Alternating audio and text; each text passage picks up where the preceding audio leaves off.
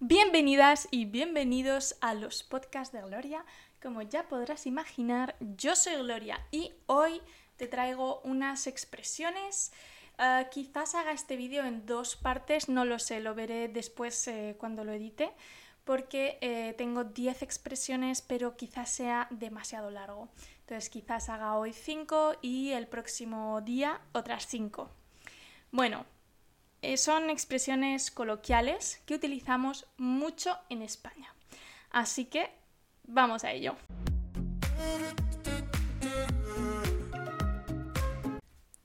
If you want to start learning Spanish or if you want to go further in the learning of this language, you can contact me through Instagram or Facebook on the link of the description of this video to know more about my private lessons.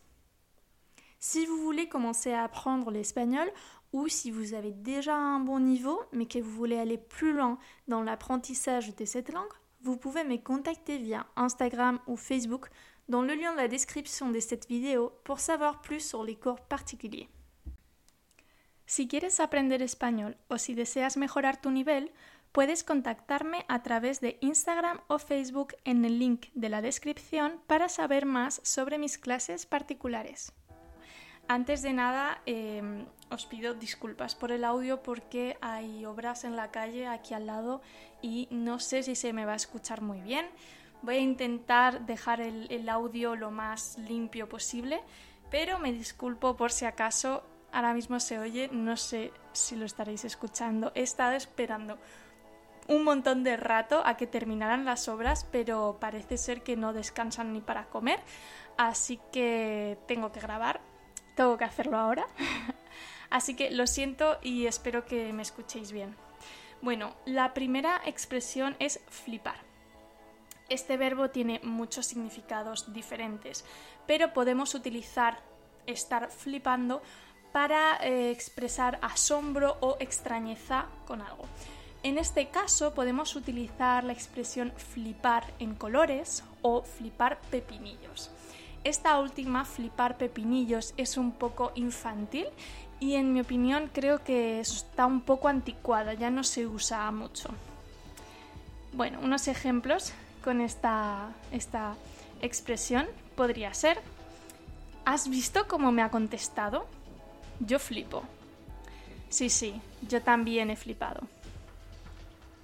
Flipar también puede significar estar bajo los efectos de las drogas y aquí nos referimos al significado eh, literal que viene del inglés, de la palabra inglesa, el verbo inglés to flip out.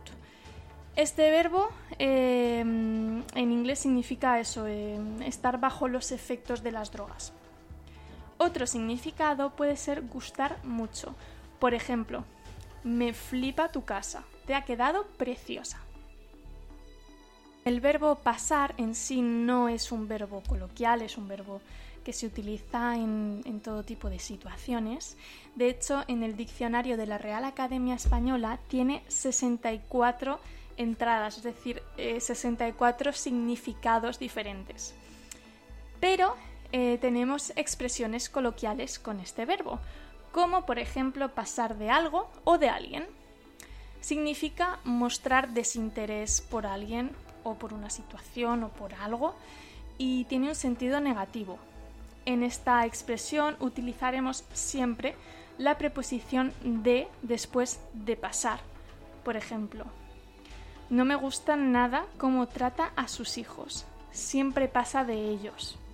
O, otro ejemplo, pasa de él no merece la pena. La tercera expresión es el verbo rayarse.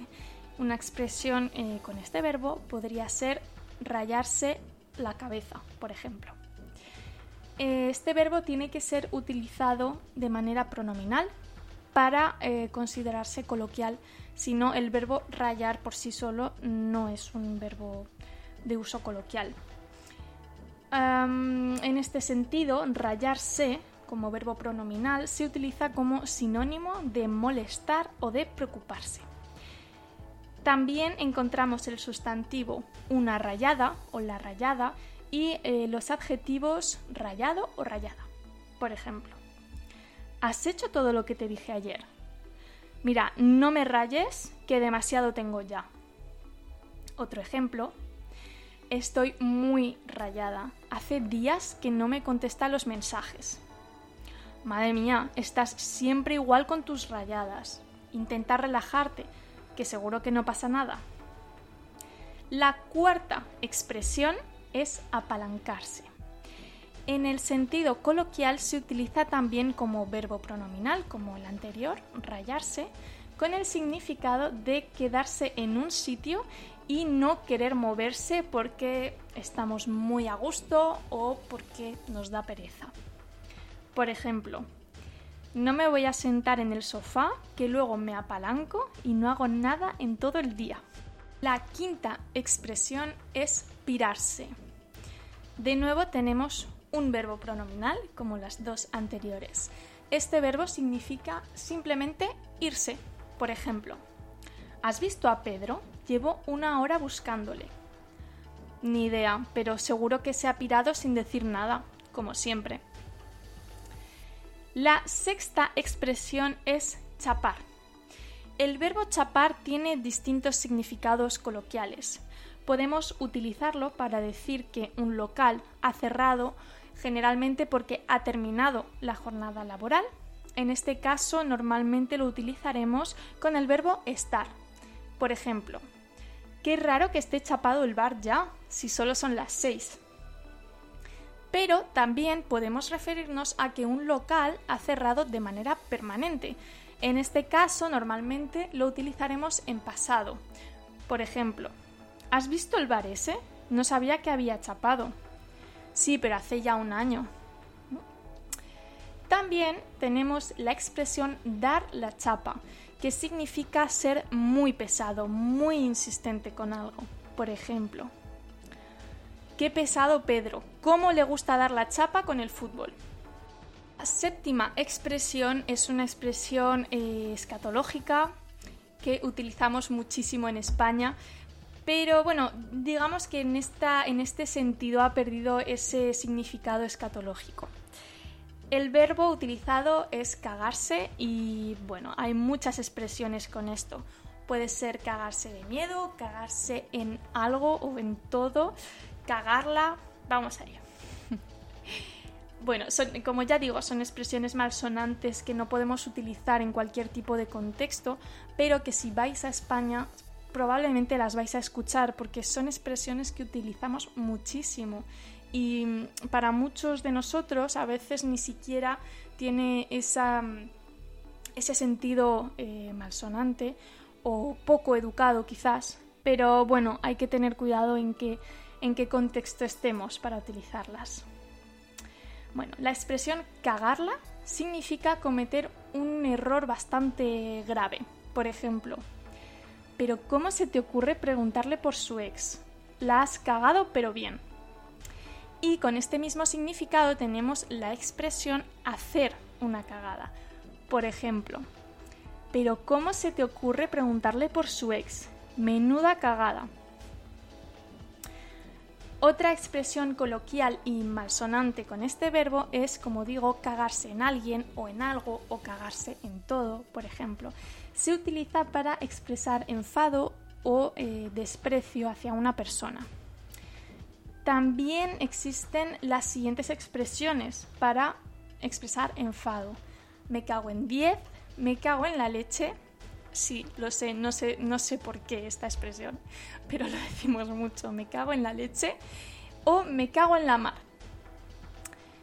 También tenemos la expresión cagarse de miedo, que significa pasar mucho miedo. Por ejemplo, ¿has visto qué cara ha puesto durante toda la película? Estaba cagado de miedo. La siguiente expresión, también un poco escatológica, es mearse de risa. Bueno, em, igual que la anterior, esta expresión, este verbo ha perdido un poco eh, su significado real y lo utilizamos para decir que nos estamos riendo muchísimo. Y por ejemplo, si nos encontramos en una situación donde el contexto es un contexto divertido, nos lo estamos pasando muy bien y nos estamos riendo, podemos decir simplemente me meo y las personas de nuestro alrededor entenderán que no estás diciendo que necesitas ir al baño, sino que simplemente te lo estás pasando muy bien, te estás riendo mucho. También tenemos una expresión que significa lo mismo, que es partirse de risa. Por ejemplo, ¿has visto el vídeo que te envié?